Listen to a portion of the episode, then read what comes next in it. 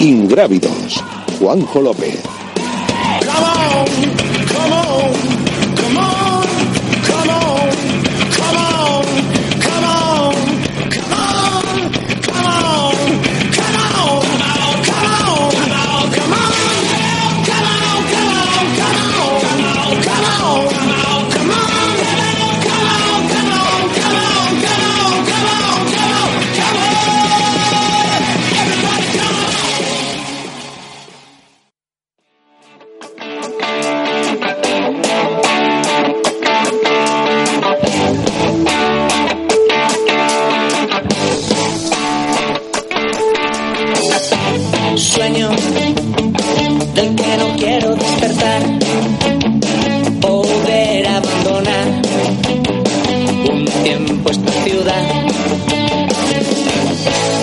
Sueño ir a un lugar que la naturaleza aún es realidad.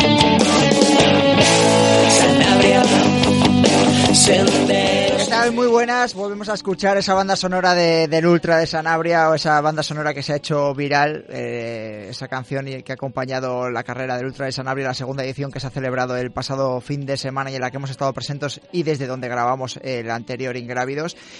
Viernes, siete y media de la tarde, si nos estás escuchando en directo en la FM, en Radio Marca, la radio del deporte, eh, la hora que tú quieras, si nos estás escuchando a través de- del podcast en iVoox, iTunes o YouTube. Y si los que nos estáis viendo desde YouTube veis que estoy acompañado pues por todo un campeón del mundo con la selección española de trail running, Santiago Mezquita. ¿Qué tal? Muy buenas, Santi. Buenas. Bueno, no sé si has hecho a veces más, ra- has estado en un estudio de radio más veces o no. No, es la primera vez. Bueno, o sea que debutas. Aquí estarás un poco más nervioso que normalmente por el monte. Sí, me gusta. A mí me gusta más estar por el monte que no en los, en los sitios estos. Bueno, al margen de tu faceta de corredor, eh, de uno de los mejores corredores que hay ahora mismo en España, eh, te, has te estrenas como organizador en el Ultra de Sanabria, llevas dos ediciones, te has encargado de todos los recorridos, eh, creo que has entrenado más eh, durante estos días que, que en tu planning habitual, ¿no? Sí, normalmente no, no hago tantos kilómetros al día como me ha tocado hacer esta semana, pero, pero bueno, era, era lo que tocaba, había que comprobar que todo, todo estuviera lo mejor posible, eh, siempre hay fallos, pero bueno, intentar que hubiera los menos posibles y, y para eso había que, que moverse mucho. Eh, ¿Cuántos has calculado por alguna casualidad los kilómetros que has hecho en los 3-4 días que ha estado la prueba que se estaba ahí revisando marcajes? Pues yo creo que seguramente haya hecho el doble que ellos. Sí, o sea que estamos hablando de una prueba de 110 kilómetros, a lo mejor 220 kilómetros. Yo creo que, yo creo que sí, que he llegado a ellos. Buah, menuda paliza. Bueno, vamos a saludar a nuestra invitada, Ángel Llovera, desde, desde las Baleares, eh, segunda clasificada de- del Ultra. ¿Qué tal, Ángel? Bienvenida a Radio Marca. Hola, gracias. Bueno, ya has escuchado a Santi que ha hecho el doble de kilómetros. Aquí está fresco como una lechuga. Yo no sé cómo estás tú. La verdad es que me pensaba que estaría peor. Me, me estoy recuperando muy bien y tengo buenas sensaciones. Bueno, eso es que eso es que estás fuerte y que el entrenamiento se ha hecho bien antes de llegar a la prueba. Así es. Bueno, te- lo primero te voy a preguntar porque estamos todo eh, el resto de, de España eh, muy pendientes de lo que ha sucedido esta semana en, en Mallorca con esas eh, lluvias torrenciales que habéis tenido. No sé cuál es la situación. Si nos puedes acercar y me imagino que a vosotros también os ha afectado un poquito. Sí, a ver, hay una zona de Mallorca que está en alerta. Um, fue ayer por la tarde, sobre todo, que hubo las tormentas estas torrenciales y yo tengo la suerte de que la parte de la isla que vivo no no no ha sido afectada, pero la otra zona sí. Y la verdad es que se tiene que lamentar, ha habido muertos, desaparecidos y supongo que era algo que no, no se esperaba tanto. No sé si a lo largo de, los años eh, de- tú recuerdas eh, una riada de, o unas tormentas de, de esta magnitud y lo que esta catástrofe que ha sucedido a lo largo de esta semana en, en Mallorca. Sí, yo tengo recuerdo cuando era pequeña y que afectó bastante la zona norte de Mallorca, donde yo vivo, pero es un recuerdo así muy difuminado. Y la verdad es que, por ejemplo, esta semana quería hacer entrenos de bici y tal, de hecho, dentro de un rato quería salir, pero que va, es imposible, porque de un momento a otro te cambia el tiempo y te empieza a hacer la tormenta. Bueno, pues nada, toda la fuerza del mundo para, para, el pueblo balear, para Mallorca, que ha sufrido esta catástrofe a lo largo de estos días y desde aquí pues eh, nos solidarizamos con, todos vosotros. Eh, entrando un poquito en el, en el plano deportivo, eh, segunda clasificada del Ultra de Sanabria, era la primera vez creo que conocías el lago salvaje, ¿no? el Parque Natural del Lago de Sanabria. No sé qué valoración haces de, de tu estancia en Zamora. La verdad es que me sorprendió muy positivamente no conocía la zona y no me imaginaba que fuera un sitio tan bonito y un sitio en el que quiero volver a ir.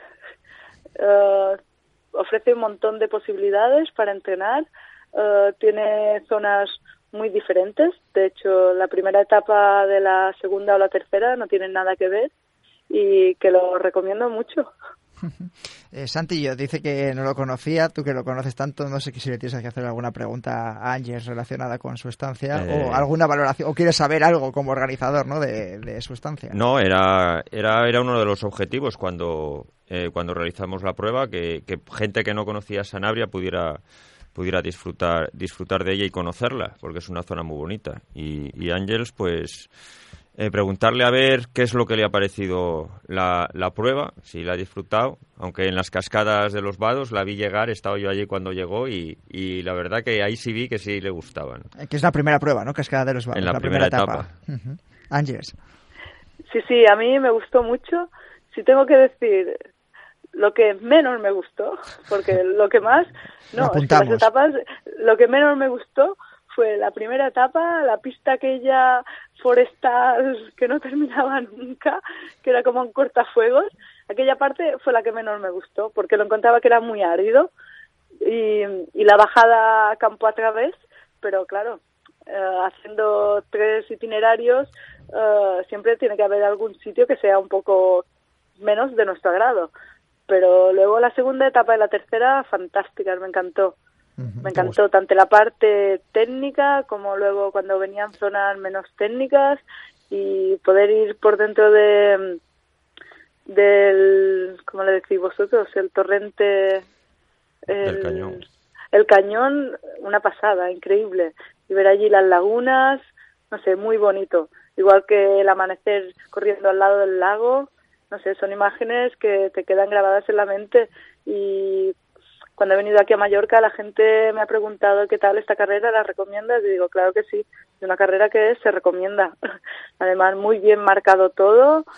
eso es lo eh, que más valora Santi, ¿eh? que le digas eso, vuelve, vuelve a insistir en lo bien marcado que estaba todo, que Santi se le pone una sonrisa, para los que nos estéis viendo en YouTube.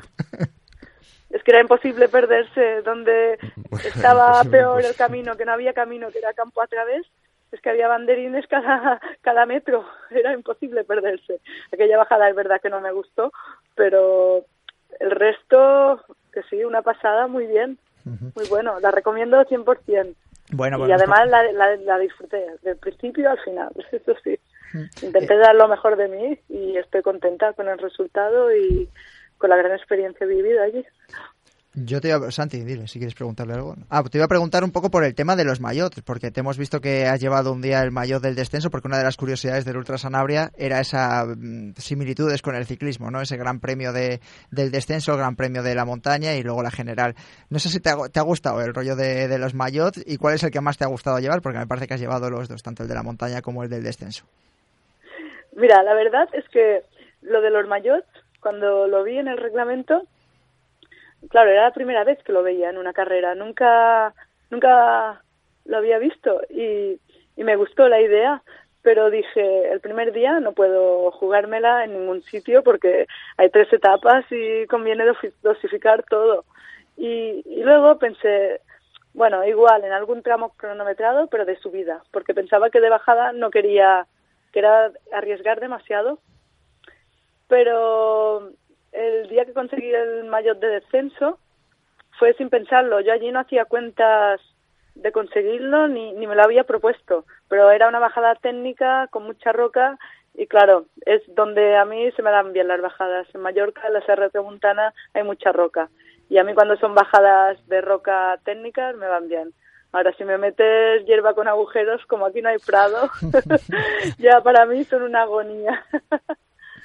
Bueno, eh, luego te voy a preguntar un poco por lo que es la preparación de la prueba, porque yo ahí ahora mismo eh, hablábamos la semana pasada con Aroa Sio, ganadora de, del Ultra Sanabria precisamente, y hablaba de bueno pues de, la característica, ¿no? Que ella si tuviese que definir estas pruebas por etapas incidiría mucho en la recuperación entre una etapa y otra para tener éxito, ¿no? Para llegar con buen feeling a la última carrera y terminar y lograr ser finisher.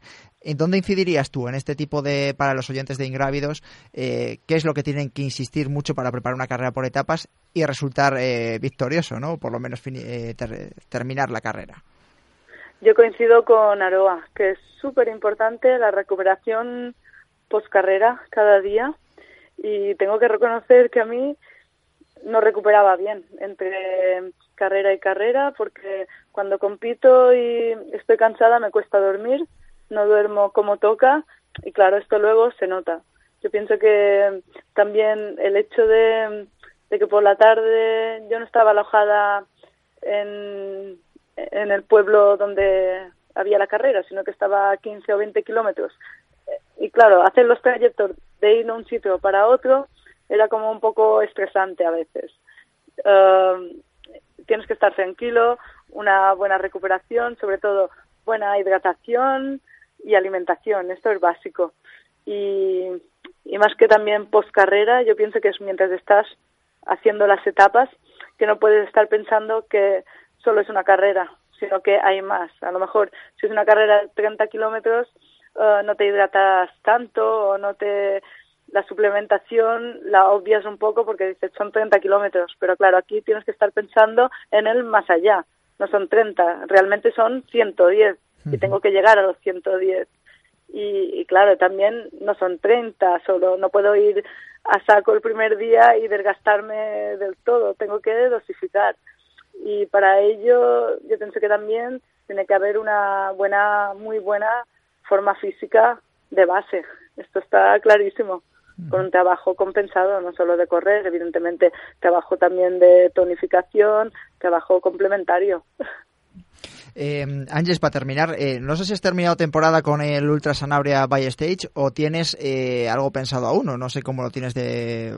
La mayoría de los corredores, muchos dicen que ya llegan muy pasados a, a esta prueba, el mes de octubre. Yo no sé cómo es el calendario de Ángeles Llovera.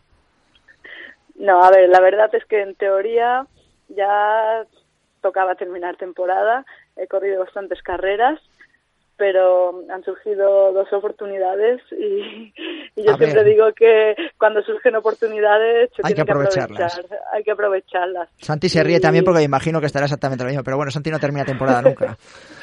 y hemos estado hablando con mi entrenador, Depa, sí. y, y, hemos optado para sí, aprovechar estas dos oportunidades que han surgido. Una será ahora a final de octubre, en la Ibiza Trail Maratón. Sí, buena carrera. Y, y luego en noviembre, el Lesoto en Sudáfrica, en la Lesoto Ultra Trail. Coño, como para, para no aprovechar la oportunidad. se, se, tenía que aprovechar esta. Es, sí, lo que te comprendemos. Es una carrera que sé que no es de mis características por el hecho de que se corren muchos kilómetros por encima de los 3.000 metros. Sí. Y es allí donde yo fallo porque en Mallorca no hay la altitud y es difícil de entrenar en altitud. Pero solo para la experiencia de poder correr en Sudáfrica merece la pena. Santi, eh, ¿te vas al Lesoto con Ángels? Pues no me importaría, la verdad. Le decimos que te hagas sitio en la maleta. Tiene toda la razón porque yo creo que es una oportunidad que no, que no puede dejar pasar. Bueno, bueno, habrá que mover hilos a ver si te puedes marchar también tú, Santi. Y vais a hacer, hacéis claro dúo allí. Sí.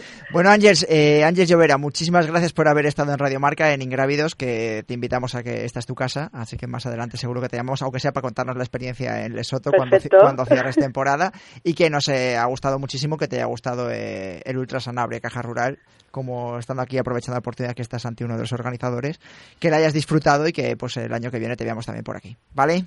Claro que sí, muchísimas gracias a vosotros por todo y a la organización de la carrera también por invitarme. Perfecto, un saludo, Ángels. Venga, muchas gracias. Bueno, oportunidades de esas, Santi, hay que, hay que aprovechar, ¿no? Porque vosotros los corredores que ahora mismo estáis un poquito la temporada de ser tan irregular o no ser tan profesionalizados, sí que cuando hay una carrera así que os gusta o que os atrae por algo, sí que hacéis el esfuerzo, ¿no?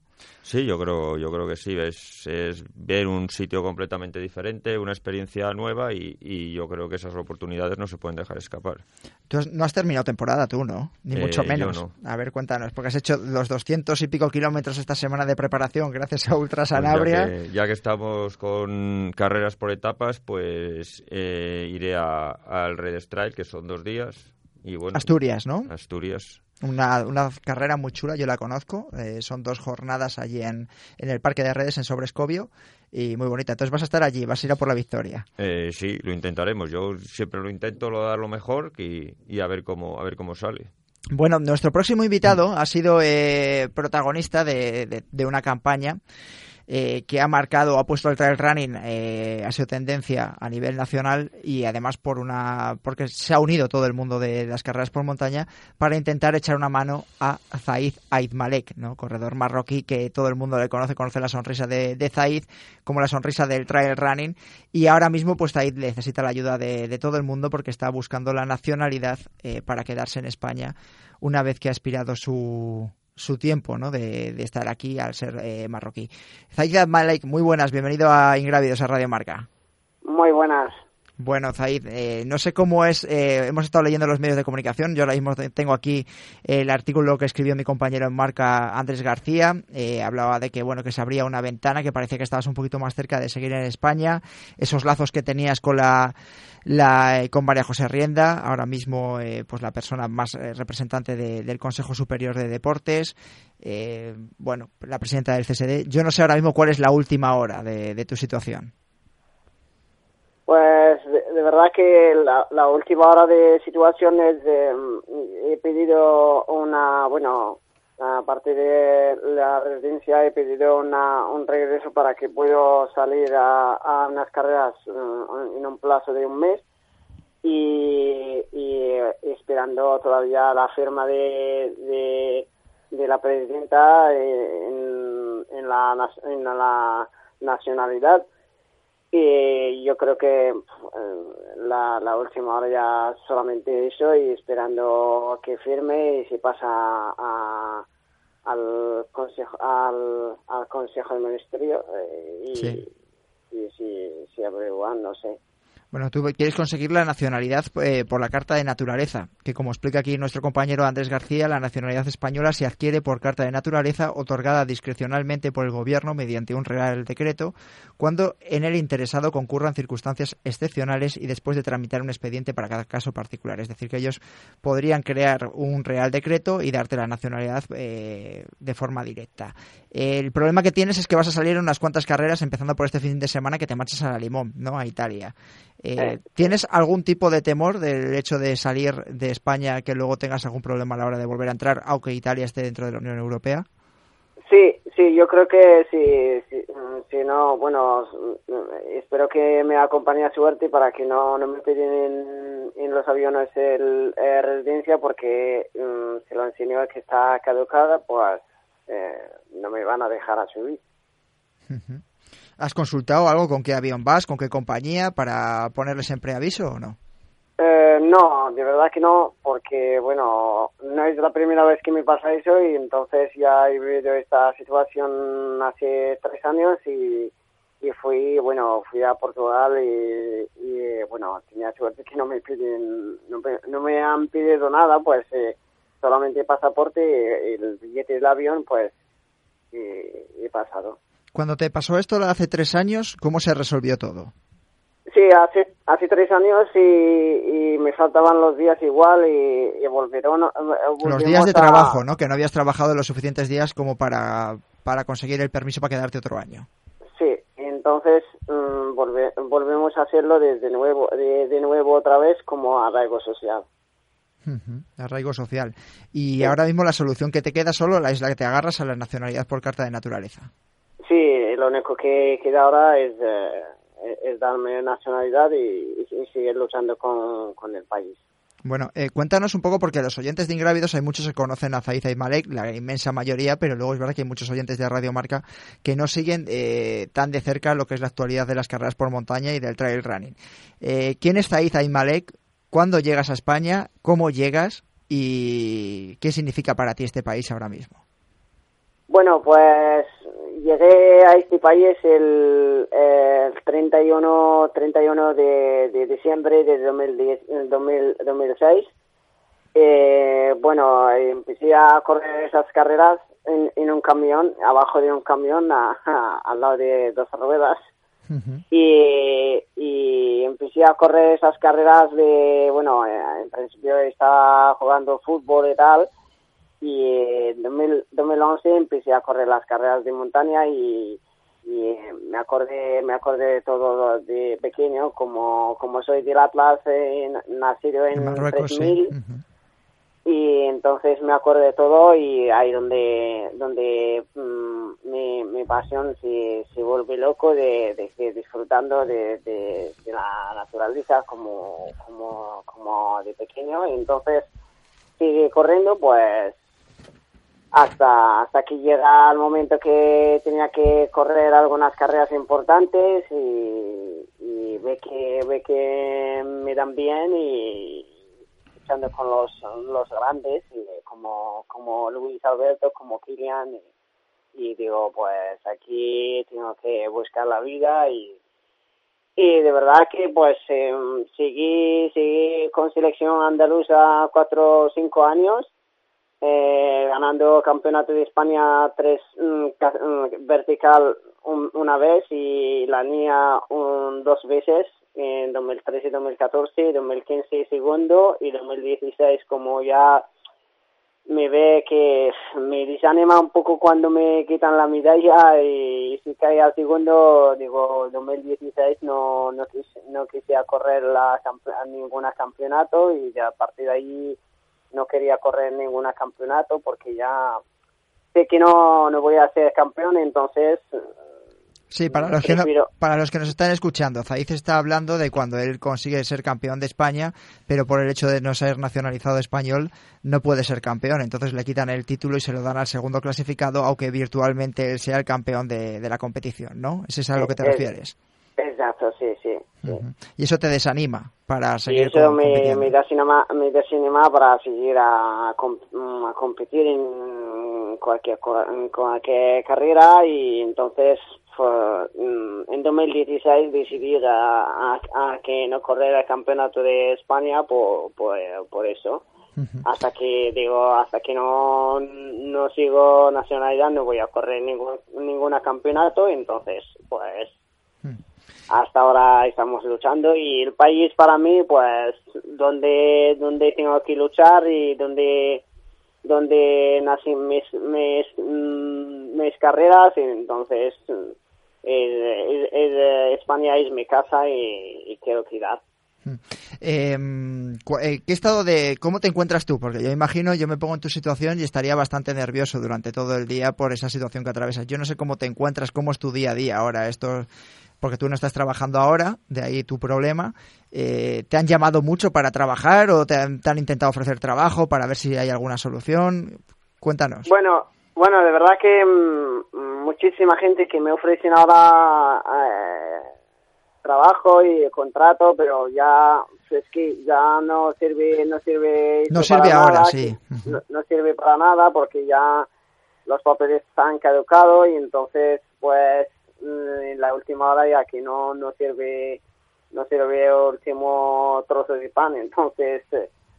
eh, seguimos luchando. Em, estoy un poco desanimado de, de, de ánimo de, de, de experiencia pero yo yo soy una persona que, que puedo luchar y sigo luchando pues ya seguimos teniendo paciencia y hasta hasta hasta cuando hasta cuando podemos Eh, Juan Carlos, eh, que acabas de llegar, Juan Carlos Granada, muy buenas, bienvenido a tu casa. Muy buenas y perdón por el retraso. Nada, hombre, no pasa nada. Eh, yo que me imagino que tú eh, conoces algún caso más como el de Zaid, de que se le ha dado la nacionalidad, sobre todo por deportistas de, de alto nivel, ¿no? Por haber logrado y haber defendido los colores de España. En este caso, Zaid, yo creo que si no ha sido seleccionado con España, habrá sido por estas circunstancias, para no ir con la selección española por resultados.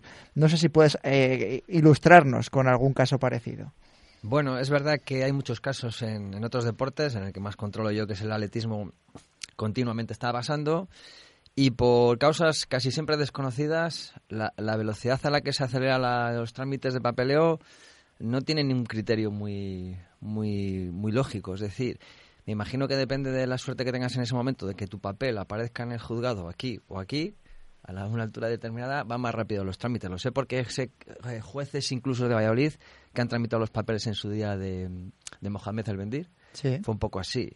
Eh, ha habido casos que se han acelerado súper rápido porque no ha habido trabas burocráticas, como en el caso de los países como Cuba y tal, que siempre dan, me parece que son dos años mínimo desde que de- tienes tu última aparición con la selección anterior hasta que puedes eh, volver a correr con el nuevo país. En otros casos no es tan sencillo porque no está tan estandarizado. Me imagino que en el tema del trail running, como, ta- como estamos en un, siempre en un limbo, Sí, ¿no? Que además no es un deporte olímpico, claro. entonces, los criterios para que te pongan eh, y te acelere los trámites, me imagino que tiene que ir todo a casi a nivel personal, a través de la Federación de, Atleti- de, la Federación De de montaña. De, de Andalucía, en este caso el Consejo Superior de Deportes, que sé que el- María José Arrienda está al tanto del asunto. Sí, Zaid, eh, ¿has logrado hablar con María José estos días o algo?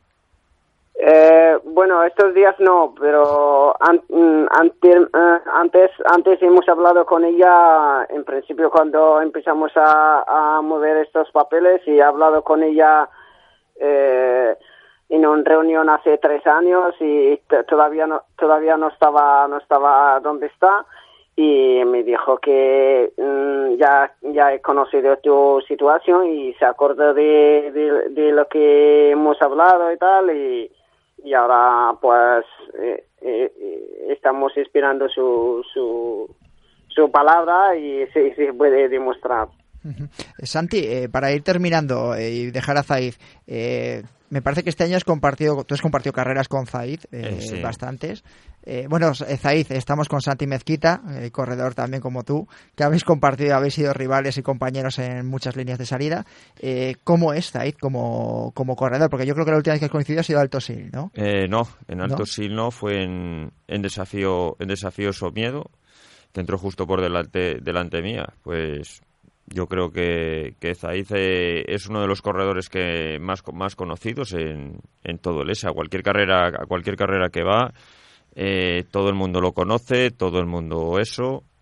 Y, un grandísimo corredor que siempre, siempre está ahí arriba y con muy buenos resultados.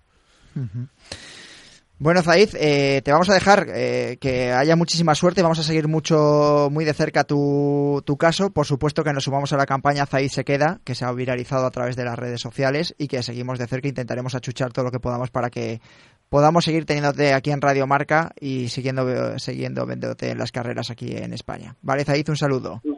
Vale, muchísimas gracias a vosotros. Un abrazo. Hasta luego. Un abrazo. Chao, chao. Bueno, y nos hemos quedado sin tiempo. Una vez más, eh, se nos pasan las horas, los minutos corriendo y este viernes pues vuela este nuevo episodio de, de Ingrávidos, el quinto de esta tercera temporada. Eh, ya sabéis que nos podéis seguir a través de las redes sociales en arroba Ingrávidos Radio. También eh, nos podéis escuchar, si no es en la FM, a partir de las siete y media todos los viernes eh, en el 101.5, también a través de, de iTunes, eh, de iVoox y también de, de YouTube. Santi, eh, muchísimas gracias por haber estado en Radio Marca. Esperamos tenerte alguna vez más. Gracias a vosotros. Va a ser más difícil que me tengáis más veces por aquí, ¿Qué- pero bueno. que te cazamos. Y Juan Carlos Granado, esta es tu casa, ya sabes, el viernes que viene nos vemos. A todos vosotros, un saludo.